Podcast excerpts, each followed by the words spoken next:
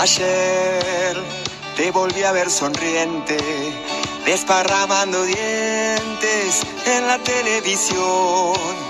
En mi opinión, la cosa no es para risa, si estamos en la cornisa, vos sos el empujón. Ayer escuché en la radio que un experto en Ohio dijo que vamos bien. I'm sorry, man. Venite por el barrio, yo te doy mi salario y te quiero ver. Para, aunque te cierren las cuentas, mis sueños no están en venta. Para la mano,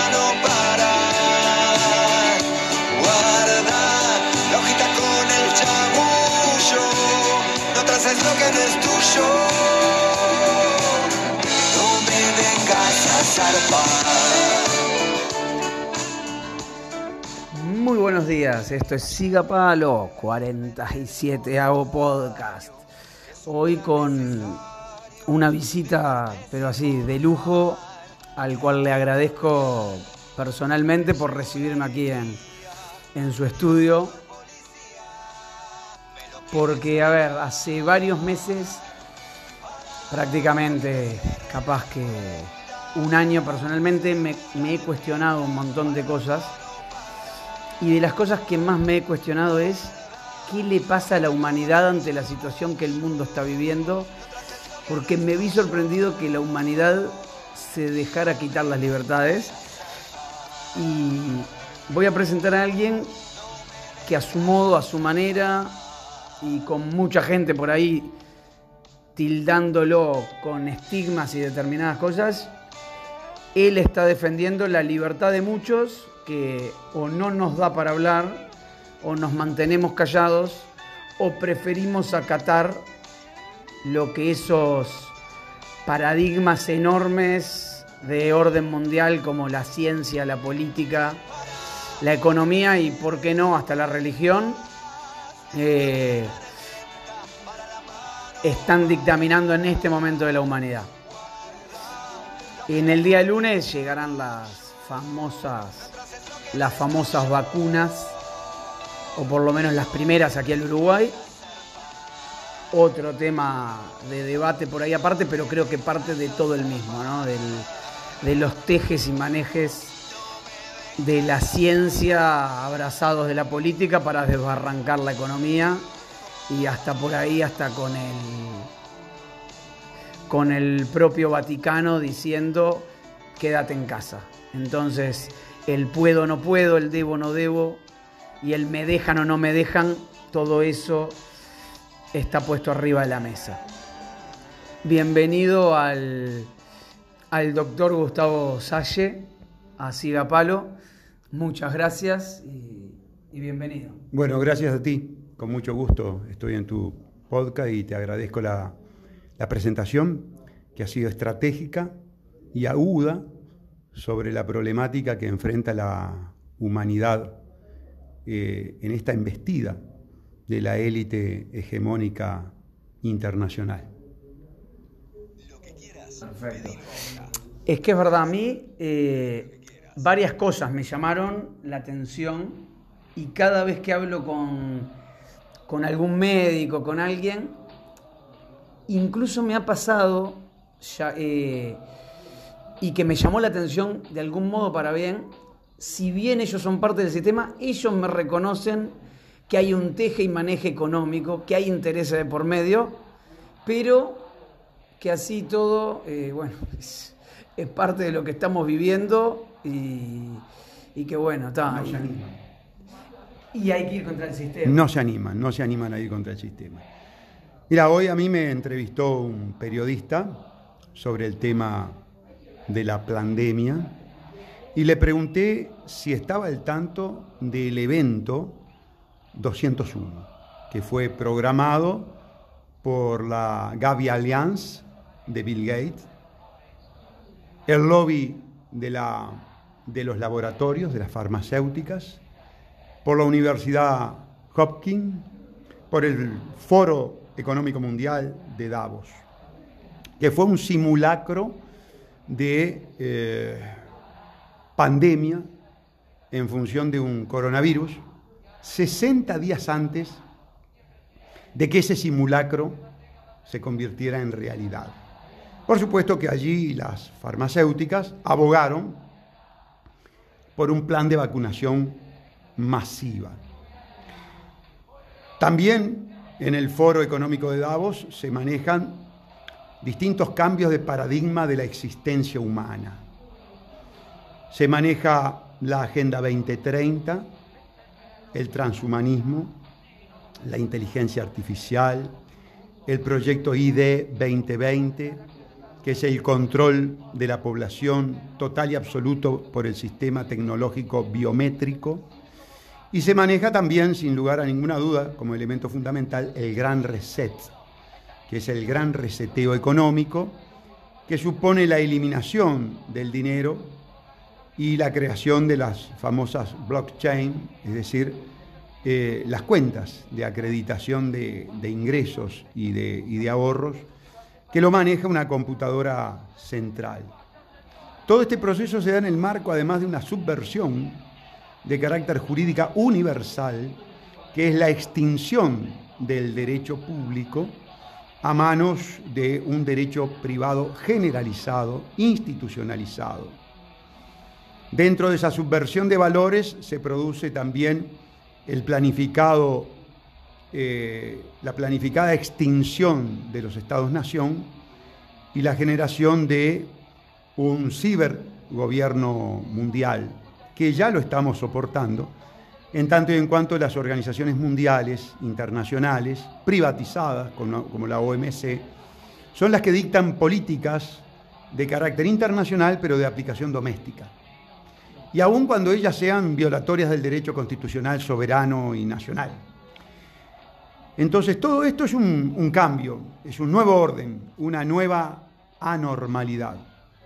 Tras cartón tenemos que ver cuál es el modelo que el Foro Económico Mundial, el Foro Económico de Davos, presidido por Klaus Schwab, trae como eh, ejemplo, como paradigma de aplicación universal. Es el modelo chino comunista. La élite hegemónica internacional, que yo en su momento la califiqué de imperio anglosajón sionista masónico, por los vectores de poder me habría faltado, por ejemplo, el Vaticano, que opera en el mismo sentido. Ha sido eh, abandonado, o por lo menos ha habido un cambio que sucede a lo largo de la historia. Ahora el brazo patoteril de la élite hegemónica ya no será Estados Unidos, sino que será China, China comunista. Y el modelo represivo y el modelo de relacionamiento social, económico, político será el modelo de Xi Jinping. Xi Jinping que fue al foro de Davos como la vedette y dio allí su discurso glorificando su sistema, que es un maridaje perverso entre lo peor del sistema capitalista corporativo y lo peor de la represión del sistema marxista o comunista. Y a ese sistema se han abrazado las organizaciones financieras internacionales, las calificadoras de crédito, los fondos de inversión, los gobiernos, los gobiernos del mundo. Es que, a ver, eh, siempre pasa y, yo lo que veo a veces es que, bueno, la torta siempre se va a repartir entre los mismos, o al menos la parte más grande, y después estamos países como Uruguay o países chicos que no tenemos ese poder ni político ni económico y que a veces no hay más remedio que tener que acoplarse y que veo que esa es la postura de muchos países chicos, decir, bueno, si la manada va para ahí, vamos para ahí porque no hay... Es como que ni el propio gobierno, pero tampoco la oposición luchan por esa libertad de un país. De un país y prefieren agarrarse, bueno, de, ese palito, aunque ese palito sea un escarbadiente que está agarrado a una nube. Sí, la coacción, la extorsión, el chantaje que puede llevar adelante la élite hegemónica internacional, que vamos a entendernos, yo la quiero personalizar, yo le quiero dar el formato, porque hablar de la élite es algo etéreo, tiene nombre y apellido, son individuos de carne y hueso que van al baño, ¿verdad? Comen, orinan, este, se tiran gases, así es la cosa, tienen nombre, apellido, pero además buscan la organización institucional. Y, son inmortales, ¿no? Están buscando, la inmortalidad a través del proyecto Millennium de inteligencia artificial que lleva adelante el Massachusetts Instituto Tecnológico este, y otros, otros institutos. Pero lo cierto es que, y al mismo tiempo que están buscando, eh, fíjate, permitime la digresión porque me levantaste el centro, al mismo tiempo que están buscando la inmortalidad de esa élite, te puedo hablar de un Larry Fink, de un Black Fang, te puedo hablar de un Bill Gates, de un Zuckerberg, eh, de un Warren Buffett, este, Paul Barbour, eh, por darte nombres, ¿verdad? Este, serían eh, cientos. No sé si llegamos a miles, porque son una élite verdaderamente, numéricamente muy pequeña, que dominan el mundo. Y se institucionalizan el Club Bilderberg, la Trilateral, el Consul Foreign Relations, em, el Foro Económico Mundial de Davos, la Gavi Alliance, las agencias calificadoras de, riesgo. Es que, a ver, creo que si no se institucionalizan, también sería mucho más fácil para la gente rebelarse contra 100 personas. Pero cuando te rebelas te tenés que revelar contra instituciones mundialmente concebidas por la propia humanidad, que en teoría fueron creadas para un bien común, se te hace mucho más complicado la revolución. Tal cual, tal cual. Em, ellos conforman instituciones que buscan abroquelar a los individuos que tienen intereses comunes. El tema es sencillo más de 7 mil millones de habitantes soportando un sistema injusto, abusivo, arbitrario, criminal, solamente con políticas de atomización de los seres humanos, división de los seres humanos en todas las formas posibles, e institucionalización y unidad en la élite hegemónica puede hacer perdurar el sistema inequitativo, irracional, inhumano. Entonces ellos generan todo tipo de división entre los seres humanos, izquierda, derecha, ideología de género, homosexuales, heterosexuales, divisiones étnicas, eh, divisiones religiosas, divisiones deportivas.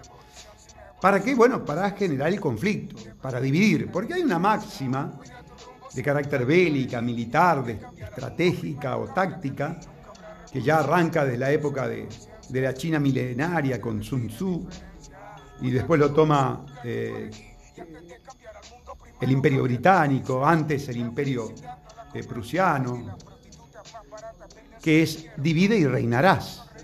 Divide y reinarás. Exactamente. Que se utiliza mucho en política, ¿verdad? Es una estrategia. Pienso que hasta, no tengo la, la cita precisa, pero el propio Maquiavelo también en El Príncipe reproduce esta estrategia que es muy burda. Pero lo que sucede, ellos se abroquelan, se institucionalizan, crean logias, sociedades secretas, lobbies, y al pueblo lo dividen. Y por eso logran el status quo hasta el momento de determinado paradigma y que ya están en condiciones de cambiarlo por otro que es mucho más esclavista, de dominación, de sojuzgamiento, que es el socialismo moderno. El socialismo de Xi Jinping. Que el socialismo tiene solamente el nombre, ¿verdad? Es una suerte de esclavitud. Vamos a la eliminación de la propiedad privada.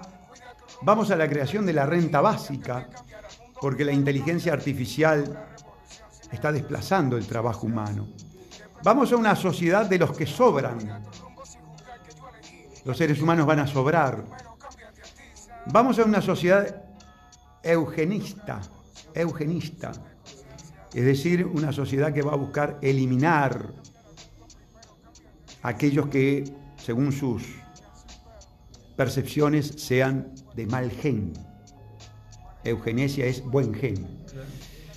Ya la estamos viviendo con el aborto, con ese crimen, ese crimen premeditado, ese crimen alevoso de la criatura que no hizo nada, que no es culpable.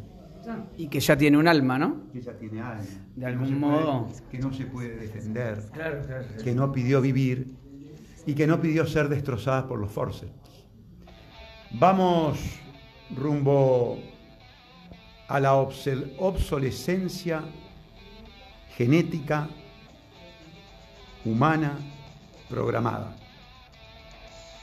¿Te explico qué es? Dale, por favor. En el mundo de los objetos, la tecnología permitió, por razones de carácter económicas, comerciales, de lucro, la obsolescencia programada. Los objetos tienen una duración, una vida útil programada y después tienen su obsolescencia, su extinción. El microondas, la computadora, la impresora, el televisor, el auto. Esto es bastante nuevo y es propio del sistema capitalista salvaje. Yo tuve oportunidad, por ejemplo, en San Petersburgo, de abordar un tranvía de la época de Stalin, que estaba funcionando como en el primer día. Hay una bombita que está prendida en un destacamento de bomberos de un estado de Estados Unidos que lleva ya más de 100 años prendida. Eterna. Eterna. Es decir, que en el mundo de los objetos la tecnología está en condiciones de mantener la longevidad o la utilidad o el estado funcional durante muchísimos años. Pero eso no es rentable. Eso no se acomoda con los paradigmas del sistema cleptocorporatocrático. Entonces hay que ponerle fin. Pero ahora, según las conceptuaciones de la élite, que tomaron una forma retórica emblemática en Christine Lagarde, que dijo que, bueno, que los ancianos tenían que ir muriéndose, porque el sistema previsional internacional de cada país, pero visto con una óptica internacional, no soportaba más. Y digo con una óptica internacional porque el Fondo Monetario Internacional eh, da los préstamos para subsidiar precisamente a, los, a las instituciones previsionales deficitarias. Y si de hecho los intereses de quien dirigen esa organización mundial van para otro lado, claramente hay que dejar de aportar para donde se aportaba, ¿no? Efectivamente. Entonces, eh, los adelantos científicos en materia de manipulación genética, como por ejemplo el método de corta y pega del CRISPR-Cas9, que según el blog de Bayer lo asemeja al sistema fordiano de ensamblamiento de la Forte, es decir, un sistema de producción masiva, permite las modificaciones genéticas masivas, obviamente a través de la vacunación, con ARN mensajero, que justamente corta y pega, y por ahí, y esto es una visión subjetiva, y apocalíptica, que no todo el mundo tiene por qué compartirla, pero la contextualizo con los discursos de los que mandan, podría programarse la obsolescencia humana, es decir, la eliminación humana prevista a tiempo limitado y de antemano programado. De hecho, es una de las vacunas la que tiene ese funcionamiento, que es la que más... Ah. Pfizer Moderna y creo que también Astra.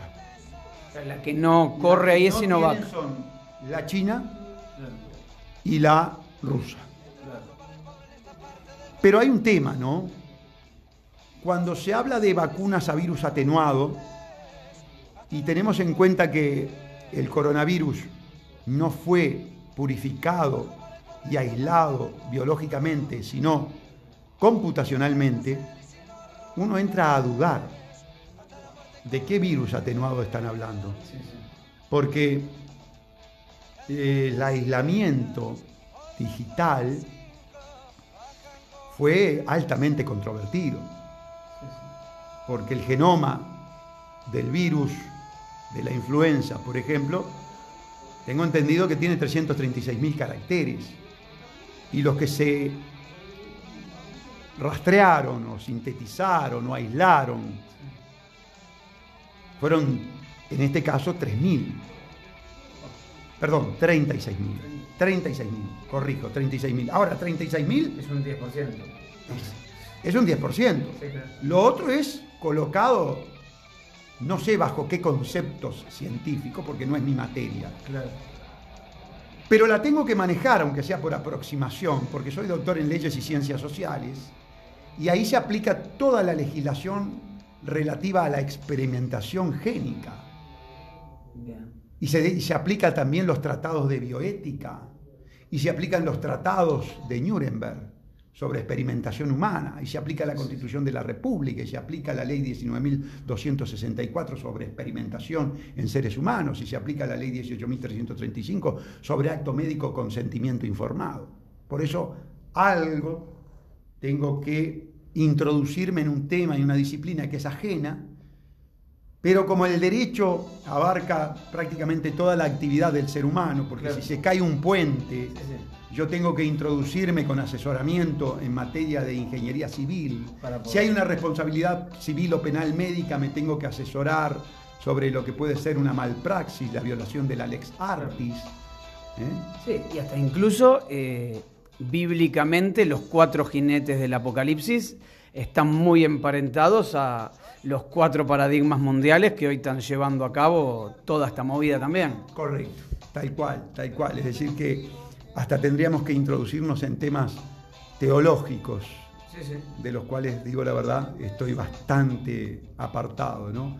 Pero hago esta explicación y este paréntesis para que la gente no piense que uno se introduce en disciplinas ajenas a las que está eh, diplomado eh, por atrevimiento, sino por necesidad del tipo de profesión que uno ha abrazado.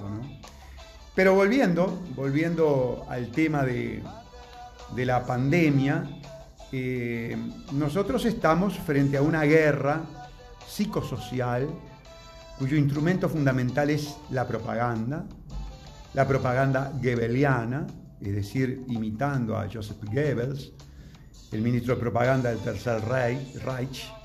Estamos también frente a una conducta eh, mengeliana, porque hay experimentación génica, porque la experimentación génica, según el documento de Pfizer a la FDA, se hace en fase 3 y se confiesa por parte de Pfizer que la experimentación total se hará sobre la humanidad. Se habla en ese documento que se desconoce a largo plazo las consecuencias. Pfizer que toma recaudo y pide indemnidad sobre responsabilidad civil y obviamente responsabilidad penal, nos dice, muy suelto de cuerpo y en términos técnicos, pero que yo los voy a bajar a un lenguaje popular, si te mato, si te dejo tarado, si te dejo con alguna secuela irreversible, es parte de la experimentación. No hay derecho al pataleo, ¿no? No hay derecho al pataleo. Y aparte de lo otro, es, no es obligatorio, pero estamos todos los países del mundo armando un pasaporte que va a avisar que yo ya estoy vacunado o que no estoy vacunado, por ende, es una, salvo que me quiera quedar siempre en el lugar que donde estoy, es una forma de obligar al ser humano por transitiva que se termine vacunando, si no, tenés que decidir en este momento de tu vida, me quedo aquí para siempre. No hay mucho misterio en esto. Bueno, voy a profundizar un poquito el tema que tú lo has manejado con toda corrección, pero lo voy a proyectar hacia el futuro. No, la vacunación va a ser obligatoria. Va a ser obligatorio. Sí, la vacunación va a ser obligatoria. Como procede siempre esta gente, si vos lees la Agenda 2030, ellos siempre ponen la zanahoria delante y los eufemismos y los manejos eh, de sintaxis del lenguaje y de la articulación, de la composición de, de los conceptos en la estructura de la oración. Ellos van a decir, no es obligatoria, pero para sacar el pasaporte necesitas la aplicación COVID que diga que estás vacunado. Para sacar la libreta de chofer necesitas la aplicación COVID que diga que estás vacunado. Para sacar la credencial necesitas la aplicación COVID que diga que estás vacunado. Para entrar a tu trabajo privado el empresario te va a pedir la aplicación COVID que diga que estás vacunado. Para sacar la tarjeta de crédito el banco te va a decir tenés que sacar la aplicación COVID que diga que estás vacunado. Para cobrar la jubilación tenés que sacar la aplicación COVID que diga que estás vacunado. Entonces, evidentemente, a través del chantaje, a través de la coerción sobre la vida cotidiana, eso debe interpretarse de dos formas. Una, como obligatoriedad, disfrazada. Yo ya no voy a hablar más a partir de este momento y por tu entrevista y por tus conceptos de obligatoriedad indirecta. No. Yo voy a hablar de obligatoriedad disfrazada. Está bien. Ahí está, o encubierta. Yo quiero decirte que esa conducta es delincuencial, es criminal. Es una conducta que adecua típicamente al delito de violencia privada. Tener que soportar, tolerar una conducta que no se quiere. El empresario que pida la aplicación COVID es un delincuente. El Papa, que acaba de decir que el funcionario del Vaticano que no se vacune será despedido, es un delincuente. Si estuviera en nuestro país, lo denunciaba penalmente. Como es el jefe de Estado del Estado Vaticano, me cuesta un poquito ir al Vaticano Sí, sí, claro. No, y aparte te van a pedir la vacuna para poder llegar. Para entrar al Vaticano me van a aplicar, me van a pedir la aplicación COVID y yo no la tengo Claro. y no la voy a tener. Por eso. y no la voy a tener. Este, pero está muy bien lo que me acabas de decir. Eh, además, te imaginas eh, cuando te pregunten, ¿tiene la, la aplicación COVID? No, no la tengo. ¿Y a qué viene? No, vengo a denunciar al Papa.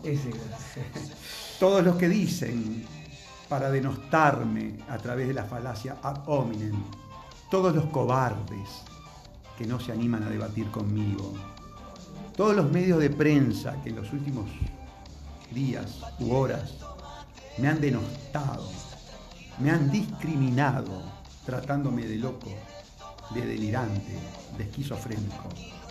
Son tan basuras y cobardes que rehuyen el debate argumental. Vos sos un valiente. Vos sos un valiente. Gracias. Vos me viniste a dar micrófono. Sí, sí. Y además, según hablamos antes, tú sos judío. También. Bien. Yo en los últimos días u horas he recibido un brutal embate de las logias y de las instituciones judías. Porque hablé de lobby. Y los lobbies existen. Y la reacción justamente de esas logias muestran que existen.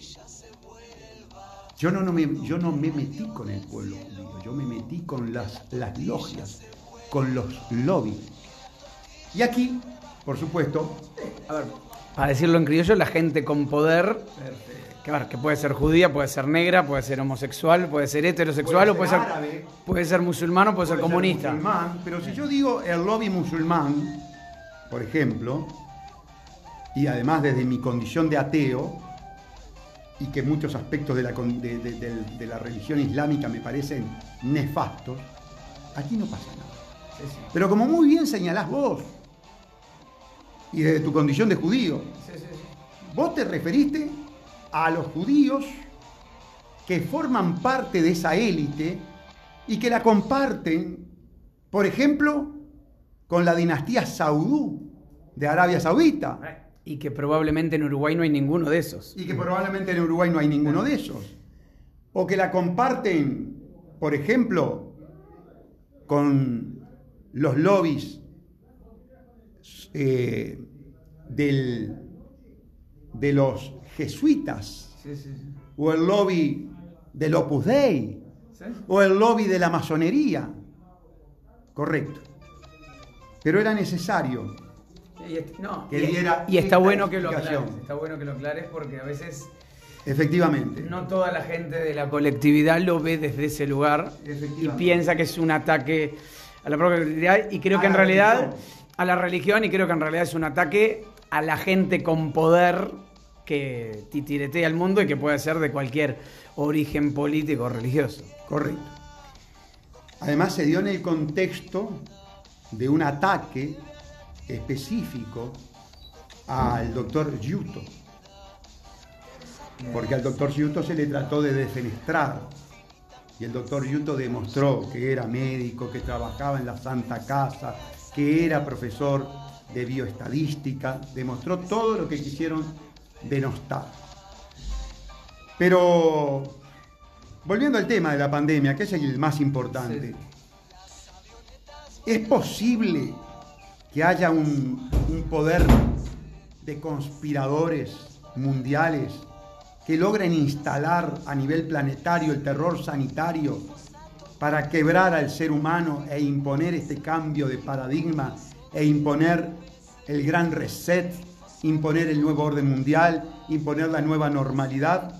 Sin lugar a duda que sí. Sí, y a ver, y es un poco lo que hablábamos antes, ¿no? Eh, si fuéramos una pareja, esa, esos cuatro poderes inmensos y la humanidad y bueno, es como una pareja que vive en una casa, ¿no? Y uno se queja de, me tiene podrido porque me hace esto, me hace el otro. Pero bueno, desde el momento que vos cediste parte de tu 50% de responsabilidad, en ese momento no solo le das poder al otro, sino que perdés libertades. Y cuando perdés libertades, el otro tiene la posibilidad de hacer lo que se le dé la gana. Correcto. De eso se trata esta pandemia es una pandemia liberticida. Yo hoy concurrí al Palacio de Justicia y a la Suprema Corte de Justicia, que está en el emblemático pasaje de los derechos humanos, con mi megáfono y en la más absoluta soledad. Se enteró un gran amigo, Jorge Bolani, y desesperadamente vino en su auto para grabar el, el video en mi muro de Facebook. Y ahí éramos dos, el doctor Salle y Jorge Bolani haciendo la, grabación. Y estuvimos media hora recordándole a ministros de la Suprema Corte de Justicia, ministros de los tribunales de apelación y jueces letrados, las disposiciones constitucionales y legales que impedían que la vacunación fuera un chantaje, una vacunación eh, o camufladamente indirecta. Y para un país como Uruguay, ¿sería viable oponerse a la, al planeta, vamos a decir? Digamos, con el, la fortaleza de un país chiquitito que no tiene prácticamente producción de nada, es, es muy complicado. No. Y yo voy a rescatar algo del discurso del doctor Luis Lacalle Pou. Tuvo una cuota de sinceridad y que yo se la voy a reconocer, pese a estar en las antípodas políticas. Que aclaro que son antípodas políticas, no personales. No, no está claro. Ahí está. Él dijo, o era este contrato, y yo lo dije hoy en la Suprema Corte de Justicia, del lado de afuera, por supuesto, los ministros no viabilizaron un contacto lo pedí, ¿eh? Lo pedí, pero no lo viabilizado. Yo los entiendo, ellos tienen su, sistema de agenda. Yo aparecí allí de sopetón. No estoy diciendo nada, este, digamos, de crítica contra los ministros. Si yo hubiera sido ministro, bajaba. Sí, sí. Yo hubiera sido ministro, bajaba. a intercambiar con un ciudadano en, una, en un foro democrático abierto. Pero bueno, cada uno es cada uno. Y se maneja de acuerdo a su percepción. Pero te estaba diciendo que le reconozco una cuota de sinceridad. El presidente de la República dijo, o era este contrato leonino, abusivo, secreto, a mi juicio criminal, genocida, o no había vacunas. Ahí puso de manifiesto el chantaje que él sufrió. Todo lo que viene después, naturalmente no estoy de acuerdo. Él no tiene potestades constitucionales, para ceder al chantaje. No hay ningún artículo de la Constitución de la República que lo habilite a ceder al chantaje, a contratar ilegalmente. Sería lógico que tú me dijeras entonces, ¿y si vos hubieras estado en el lugar del presidente? Bueno, un presidente apegado al Estado de Derecho, la Constitución, la ley, la institucionalidad democrático-republicana, no puede ceder. No puede ser. Tendrá que enfrentar las consecuencias. Tendrá que decirle a su pueblo que tienen que luchar contra un poder omnipresente, muy, muy, muy, muy, muy fuerte. Mundial. Mundial. Que le ha doblado el brazo a un presidente de una potencia sudamericana, como es el caso de Bolsonaro. Le dobló el brazo al presidente de los Estados, al expresidente de los Estados Unidos, Donald Trump. Es cierto que a través de métodos eh, fraudulentos, ¿verdad? Pero en definitiva, el resultado es el mismo. Le doblaron el brazo. Sí, sí. Eh, pero lo que no puede hacer un presidente, en el peor de los casos, es no decirle al pueblo la verdad respecto al condicionamiento total. Fue una verdad media. De todas maneras, rescatable. Todo lo que vino después, insisto, no lo comparto. Genial. Yo creo que te agradezco, te agradezco totalmente por dejarme venir acá, por prestarme tu voz para, para el micrófono y, y, bueno, si te parece justo, si no querés decir nada más, podemos No, ir... Lo único que tengo que decir es agradecerte enormemente eh, la generosidad de tu tiempo, la entrevista y el trato afable y cordial que hemos tenido. Genial, muchísimas gracias y bueno, un abrazo, Un abrazo. un abrazo para todos.